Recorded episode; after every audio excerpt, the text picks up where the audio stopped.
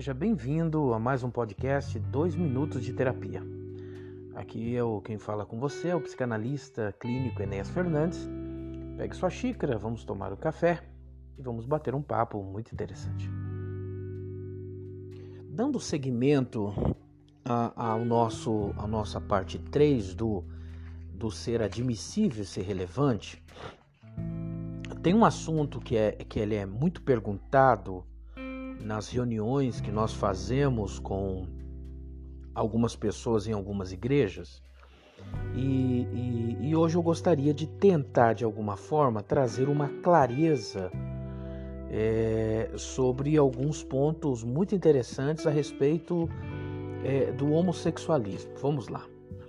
Algumas pessoas na, na, em algumas igrejas elas agem de uma forma é, de desespero.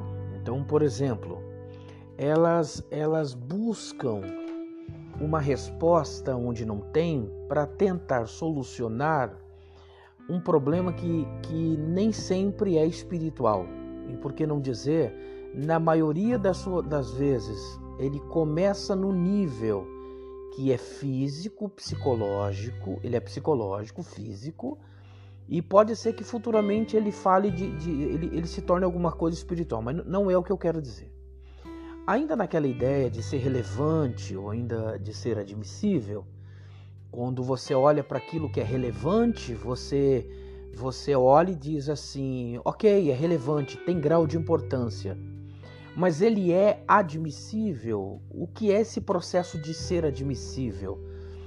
É, eu vou infringir alguma lei moral, eu vou, eu vou fazer com que alguma coisa fuja da ética, eu vou ter, eu vou ter algum prejuízo naquilo que eu trato como sendo algo valoroso, beleza. Então o que, que eu tenho que fazer? Eu entendo que é relevante, mas sempre estou perguntando para ver se isso é ou não admissível. Então vamos lá. Um dos pontos essenciais que nós precisamos compreender de uma forma psicanalítica e humana é que o fato de estar dentro da igreja não significa que todas as pessoas elas são completamente perfeitas, até porque a igreja é lugar de gente imperfeita. E na verdade, aonde tem alguém nesse mundo que é perfeito? Nós, nós caímos no, no grande erro de ter que dizer assim: é, minha vida é sua, pega minha vida para o Senhor, é, eu estou te entregando, quando na verdade não é essa a ideia teológica. A ideia teológica é Deus olhando para mim e dizendo assim: olha, a sua vida não vale nada, mas a minha em você vale. Até porque eu estou morto, no processo teológico eu estou morto.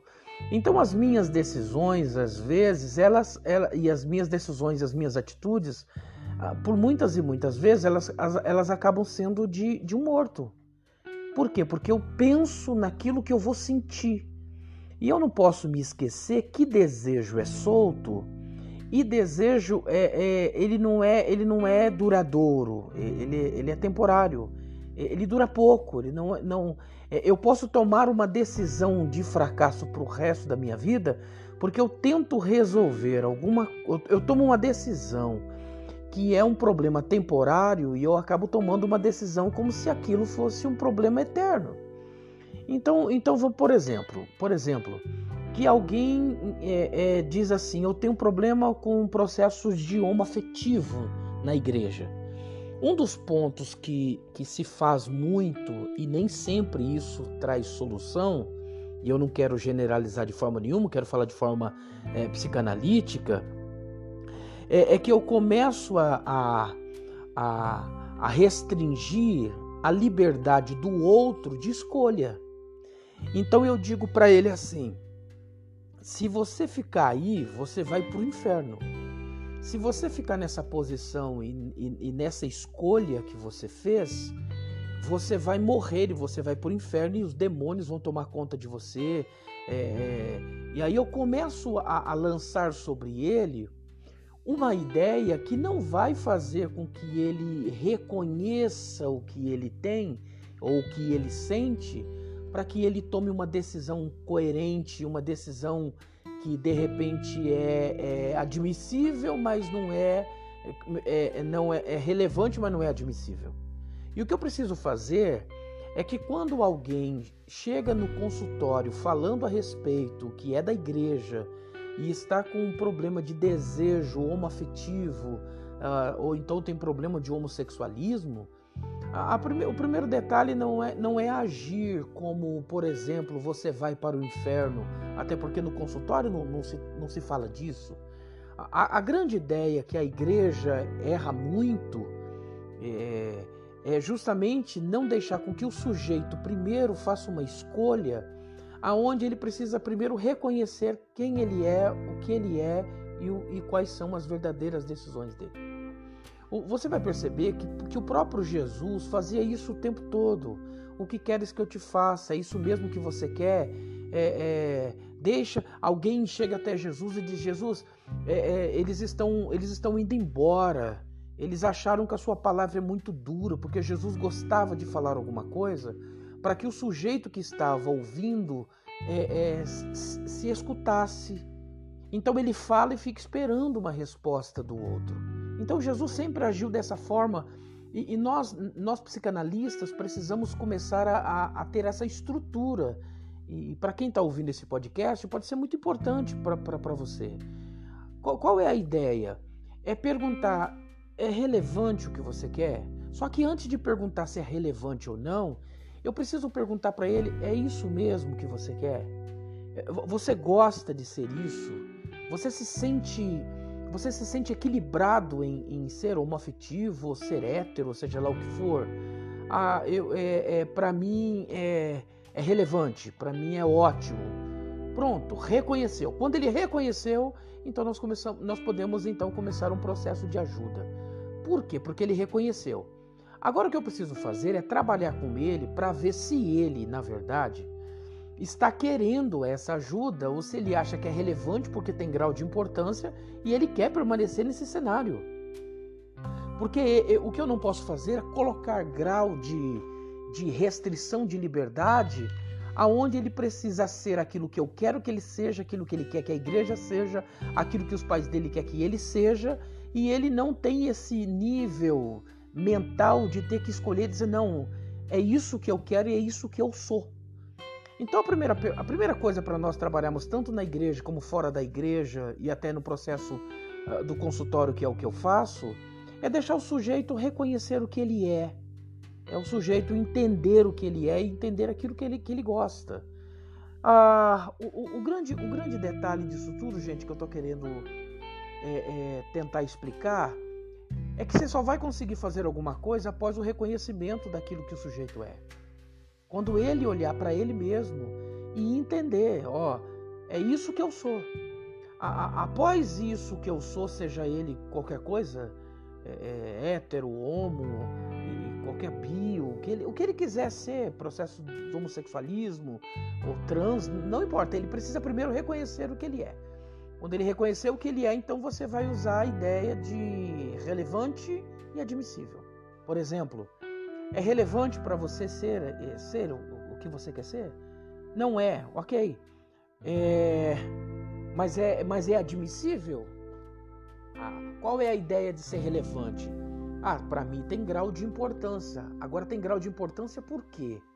Esse tem grau de importância que nós precisamos ter flexibilidade para entender se a decisão dele está sendo uma decisão traumática ou não, que na maioria das vezes é um desvio que o sujeito teve e por causa de processos da vida isso teve que se tornar razão de ser. Então se tornou razão de ser e agora nós temos que fazer para ele, olhar para ele, ele reconheceu aquilo que ele está querendo ser. Então agora eu vou começar a mostrar a ele se isso é admissível ou não e qual é o tamanho do grau dessa importância. Então você começa a mostrar que há processos teológicos, bíblicos, que pode fazer com que ele não tenha equilíbrio sobre a decisão dele. É, pode, pode haver coisas e pessoas que ele se importa em excesso, porque são pessoas maravilhosas para ele, como pai ou mãe ou tio, e você então vai vai lançando sobre ele qual é o grau de importância que essas pessoas têm para você. Então você faz um paralelo para o sujeito entender que o desejo que ele sente pode ser nada mais nada menos do que um processo de frustração de algo que aconteceu no meio do caminho. Como por exemplo, um paciente tinha problema de, de, de homoafetividade, porque na, na, sua infância ele viu a mãe em, em, um processo em X religião sendo tomada por um espírito e, e ele olhou para ela fazendo várias situações eróticas com outras pessoas e ele perdeu o valor nesse ele não ele não ele perdeu o valor de ter que olhar para a mãe com aquele olhar. Então o que ele faz? Ele de alguma forma tenta encontrar a mãe. Isso é, isso é um processo de desvio. O que, que a gente vai fazer? Vai dizer sai em nome de Jesus vamos resolver? Não isso não vai resolver. Isso precisa ser um processo de, de, de pensar tratar flexibilizar mostrar aquilo que é relevante aquilo que é admissível ou não. O que, que eu estou querendo dizer? Por exemplo alguém resolve cometer um assassinato. E isso é, é, é, é, interessante porque tem até histórias filosóficas que falam sobre isso. De alguém que comete um assassinato e ele coloca na cabeça: eu não posso contar, eu não posso contar, eu não posso confessar. Mas ele era o suspeito. De tanto ele falar: eu não posso contar, eu não posso falar, eu não posso falar, ele acaba falando sem que ele queira falar. Por quê?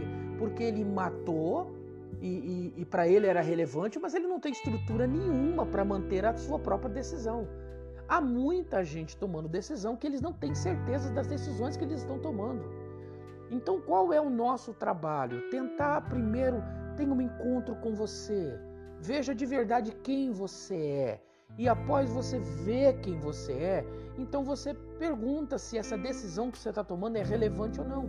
Quantas pessoas cometeram um adultério porque achavam que era relevante, porque a esposa tinha ferido, tinha muitas razões e argumentos, mas por não ser admissível, depois de, um certo tempo, por causa desse processo, dessa, desse desejo que, é, que não é duradouro, é temporário, o sujeito acaba perdendo toda a sua família. Então depois ele diz: Uau, o que foi que eu fiz?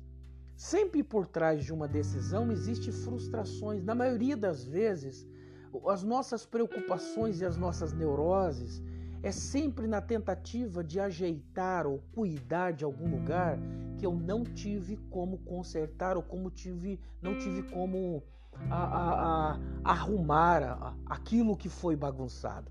Mentalmente nós sofremos o tempo todo com isso. É só parar para pensar no neurótico obsessivo. São pessoas que às vezes é, é, sofreram coisas lá atrás e não consegue mais ter liberdade, tem restrições por causa de marcas do passado.